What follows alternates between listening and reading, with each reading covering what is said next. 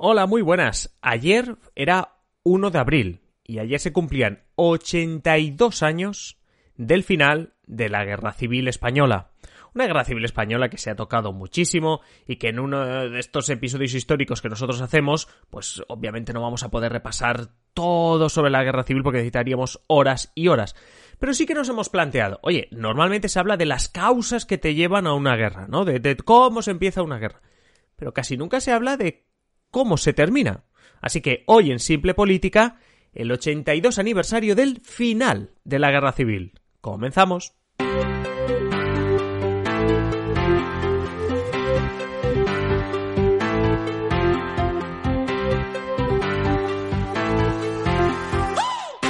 Os habla Adrián Caballero y esto es Simple Política, el podcast que trata de simplificar y traducir todos esos conceptos, estrategias y temas que están presentes cada día en los medios y que nos gustaría entender mejor. Y hoy es viernes, episodio histórico, ya lo hemos anunciado. Obviamente, episodio con Fran, con nuestro compañero Francisco Javier.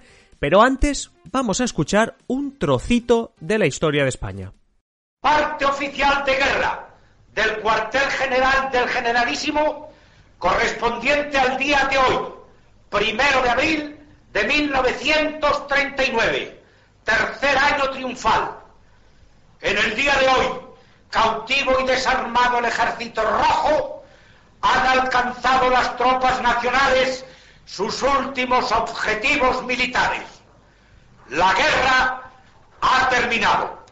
Burgos, primero de abril de 1939, año de la victoria.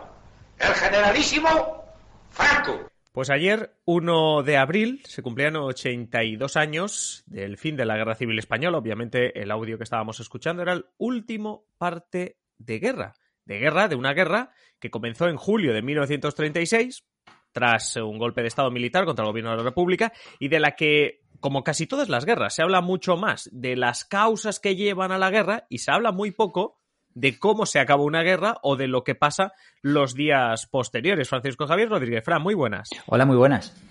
Pues eh, el 1 de abril de 1939 se acaba uh, la, la, guerra y aprovechando esta efeméride, pues queríamos explicar cómo acabó la contienda, ¿no? Porque normalmente se habla mucho de cómo empiezan las de cómo empiezan las causas que llevan a da igual la guerra civil, la primera guerra mundial, lo que sea, pero curiosamente se habla menos de las causas que llevan a, o, cómo se acaba una, una, guerra, ¿no? Y cómo llegamos a lo que estábamos escuchando, a este último parte de guerra. ¿Cómo, cómo se llega hasta, hasta ese último parte de guerra? Bueno, pues al final, eh, en el bando perdedor de la guerra, en el bando republicano, los últimos días se suceden una serie de acontecimientos, a, a cual más esperpéntico que veremos a, a, continuación, de peleas intestinas entre, entre, entre ellos, entre los republicanos, entre comunistas, entre republicanos, liberales, bueno.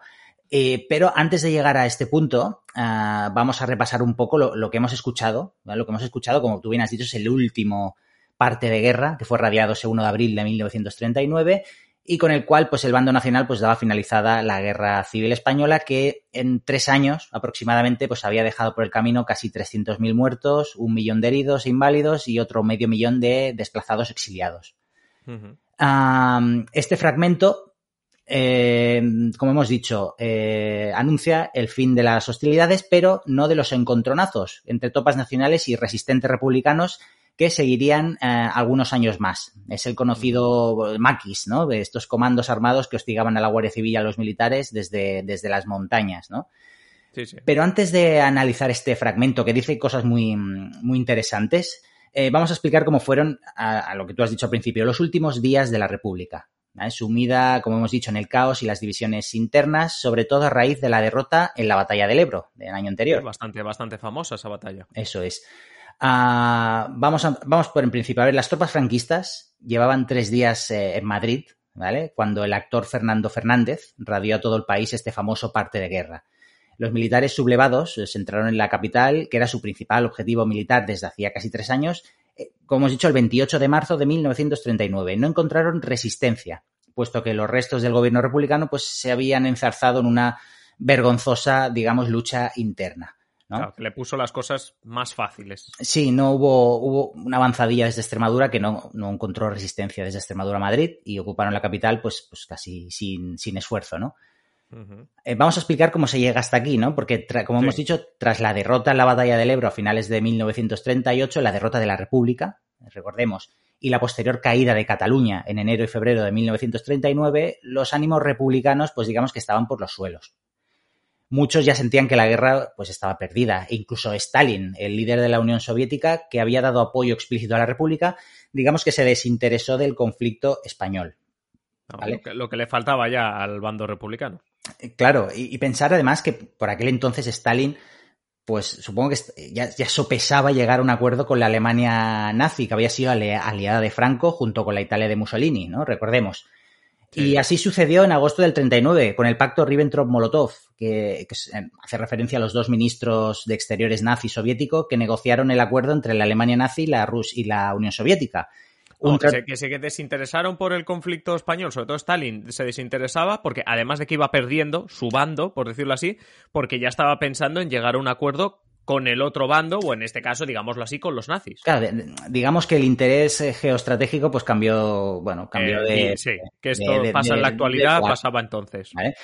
Este tratado, como, como, bien sabemos, saltaría por los aires aproximadamente un año y medio después con la Operación Barbarroja, con la que la Alemania pues, iniciaba la invasión, la invasión perdón, de la Unión Soviética pese al acuerdo de no agresión, que es lo que estipulaba este acuerdo Ribbentrop-Molotov. Pero bueno, volvamos a España. Sí, pero bueno, para, lo que para lo que le interesaba a los republicanos, veían como en ese momento en el que se estaban jugando las habichuelas, por decirlo así, Stalin los dejaba, los dejaba de lado. Eso es, ya, bueno, nadie, casi nadie creía ya en la, en la victoria, estaba, las tropas nacionales ya pues eh, les quedaba muy poco territorio por, por, por, conquistar, ¿no? Por recuperar, por, por ganar a la República, ¿no?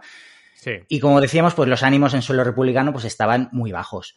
No obstante, el presidente del Consejo de Ministros, eh, del gobierno, vaya, eh, Juan Negrín, mm. pidió a sus mandos resistir todo lo que pudieran. Esto eh, ya en enero, una vez que derrotados en el Ebro y caída Cataluña, ¿no? Pues Negrín pedía a sus mandos resistir todo lo que pudieran a la espera de que saltaran chispas en el continente europeo y estallara una guerra que todo el mundo pues ya daba por hecha a principios de ese año 1939, ¿no? A ver, la estrategia no, no era mala, porque si saltaba una guerra mundial, todos aquellos que se posicionasen en contra de Hitler, en principio, a ver, la estrategia estaba ahí, en principio también, aunque solo fuese por fastidiar un poco a Hitler, tratarían de recuperar España para el bando republicano, para el bando aliado. Franco, aliado de Hitler, bueno, pues Franco tiene que caer, ¿no? Un poco sería el... La, la, idea no era, a ver, la idea de Negrín mala no era. Claro, había, la, cuestión era que, claro, eh, ¿con qué podía resistir, no? Eh, claro, exacto. ¿Y, hasta cuándo? Porque eso es. Porque además estas ganas de aguantar, pues digamos que no convencían a militares, que son los que saben de guerra, y algunos sectores políticos.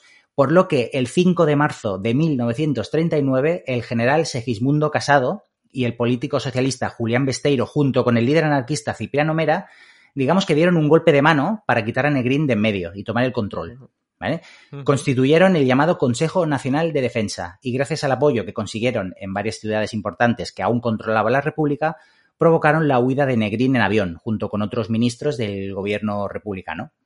Vamos, que estaban perdiendo la guerra a pasos agigantados y se lían a hacer eh, disputas internas. Eh, claro, a darse golpes, golpes de Estado, ¿no? Con, con los restos de, que había. Entre ellos mismos. Entre ellos mismos, ¿no? Eh, y bueno, pues con Negrín fuera de escena, digamos que el Consejo comenzó a negociar la rendición de la República con los sublevados, los franquistas, que como sabéis tenían sede, la sede de su gobierno estaba en Burgos, ¿vale? Esta negociación al parecer no gustó a algunos, por lo que al día siguiente, el 6 de marzo, miembros del Partido Comunista, que recordemos había fortalecido durante los tres años de guerra, se enfrentaron a los partidarios del Consejo de negociar con los nacionales. ¿Vale? Entonces, durante una semana aproximadamente, combatieron en diferentes edificios de Madrid, hasta que el Consejo Nacional de Defensa consiguió controlar la situación. Pero claro, controlar a qué precio, ¿no? Hay historiadores que hablan de cerca de 2.000 muertos en los enfrentamientos entre republicanos esos seis días.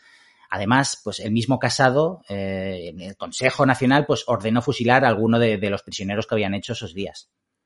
Claro, esta es una de esas cuestiones que quizá no se repasa tanto, que no tenemos tan clara en la historia de la, de la guerra civil, sobre todo, y es esta parte final, como tú comentas, en la que a estos historiadores, hay historiadores que, apuntan a 2.000 muertos en enfrentamiento entre propios republicanos, es decir, entre gente que se supone está en el mismo, en el mismo bando. Y claro. un bando, por cierto, que, que, estaba ya que tenía las de perder. O sea, el bando, no, es que la guerra estuviese igualada, sino que estamos hablando ya de un punto en el que estaba todo prácticamente perdido. Claro, claro. El, ejército, la gran apuesta del ejército republicano, que era eh, la ofensiva en el Ebro, había fracasado, Cataluña había caído, que, por entonces era el gran motor industrial del país, Madrid estaba asediada, solo quedaba Valencia, algunas partes, entonces pues la situación pintaba, pintaban bastos para la República. Hay que decir que estos enfrentamientos entre mm, sectores de pro-republicanos se habían, eh, habían tenido lugar a lo largo de los últimos tres años, de los tres años de guerra. Sí, este que no fue es una cosa nueva, que no es porque vayan perdiendo que se enfadan entre ellos. Claro, hay que recordar en Barcelona, eh, poco antes también hubo un enfrentamiento entre comunistas y anarquistas.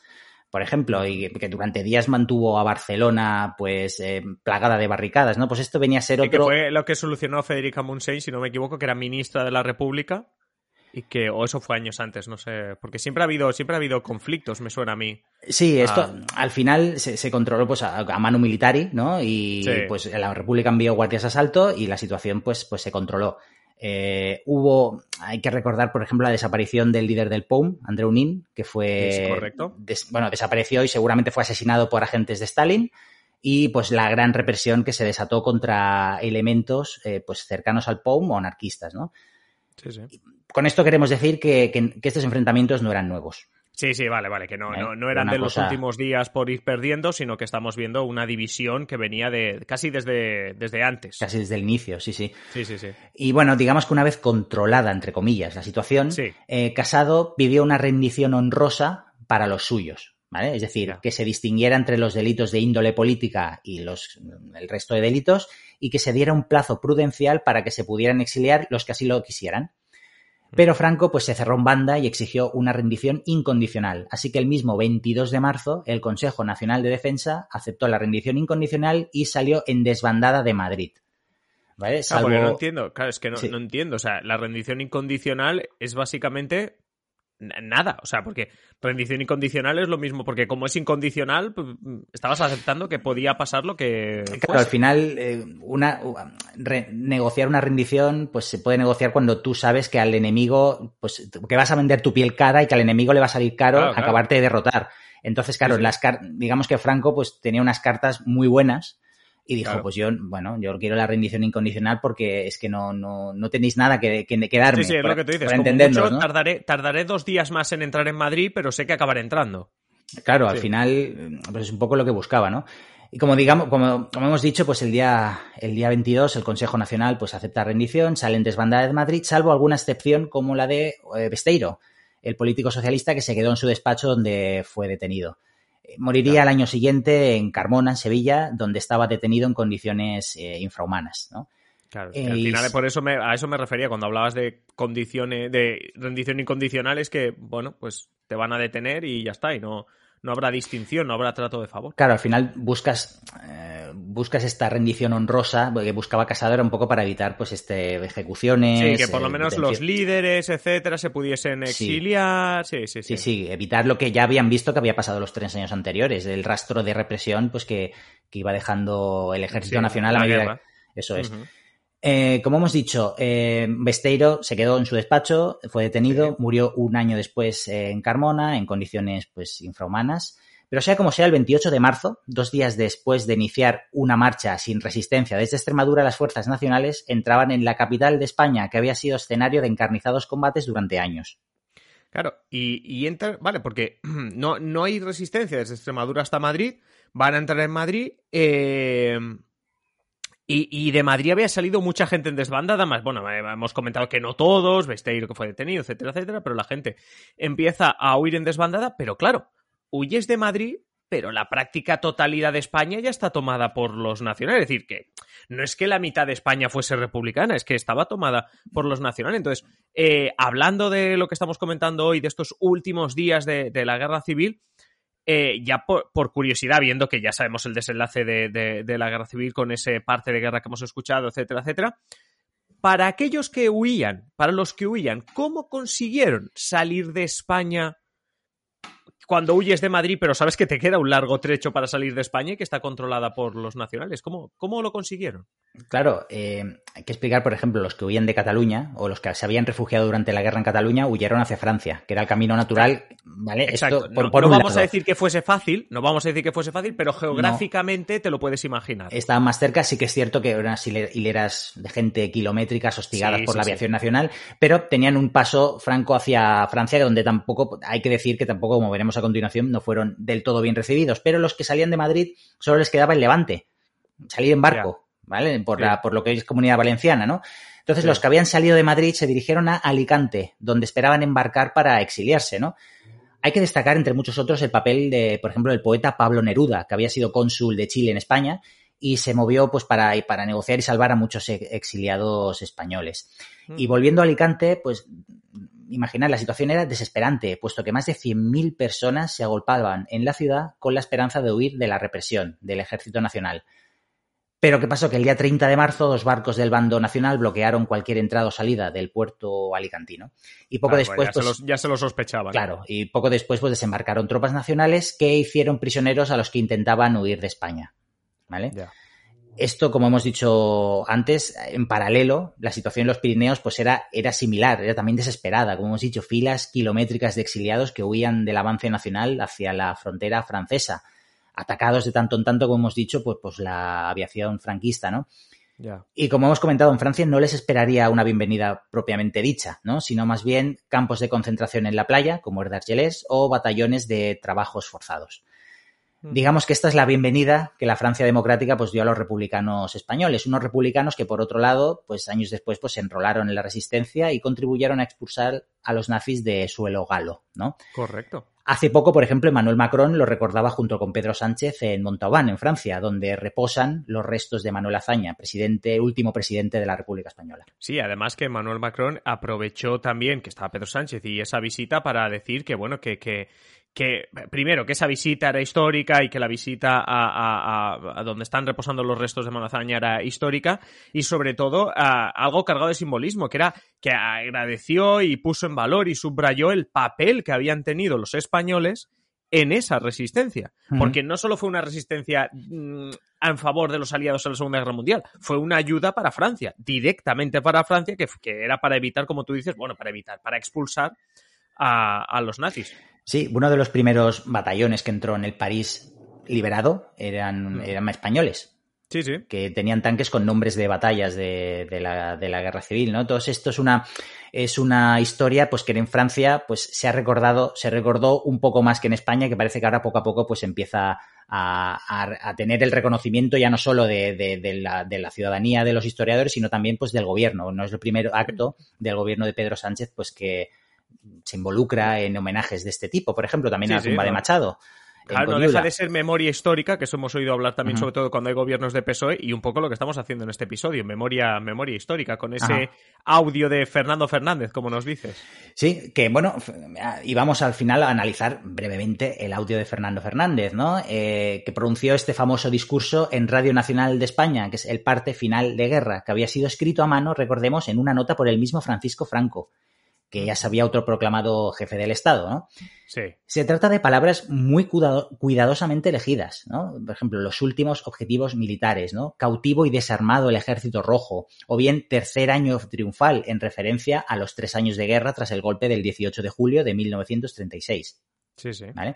Sin ir más lejos, el 1 de abril quedó constituido como, como el Día de la Victoria, así como el año 1939, que pasó a ser el año de la Victoria y que fue celebrado hasta la misma muerte del dictador en 1975 e incluso actualmente por grupos fascistas, ¿no? De estos que algunos... Cada uno de abril, sí, sí. Sí, de estos de que algunos llaman nostálgicos, ¿no? Eh, un ejercicio eufemístico, pues que, da que pensar. Sí, eh, eh, nostálgicos, se enfrentan antifascistas, ¿no? Nostálgicos se enfrentan antifascistas, sí, sí. sí. Bueno, para, quizá también para evitar ese uso de, eufemismos como nostálgicos, vale la pena ejercicios de memoria histórica como el que, como el que hemos hecho hoy contigo, Fran, eh, que además de periodista eres historiador, y, que te vamos a escuchar obviamente el próximo viernes y en la clave, Francisco Javier Rodríguez, eh, Fran. Muchas gracias. Como decía, nos escuchamos. Los mecenas te pueden escuchar en la clave y el resto, pues te volvemos a escuchar el próximo, el próximo viernes. Un saludo. Gracias, nos escuchamos. Hasta aquí el episodio de hoy. Si os gusta Simple Política, ya sabéis, en la descripción del episodio tenéis un enlace para haceros mecenas. A cambio, pues muchas ventajas como adelanto de episodios del podcast y de los vídeos de YouTube, contenidos exclusivo para vosotros los mecenas, prioridad para escoger temas, contacto directo con nosotros, sorteos y mucho más. Ya sabéis, el enlace en la descripción del episodio. Y nada más ahora sí, manteneros siempre informados y nos escuchamos en el siguiente episodio. Un saludo y que paséis feliz día.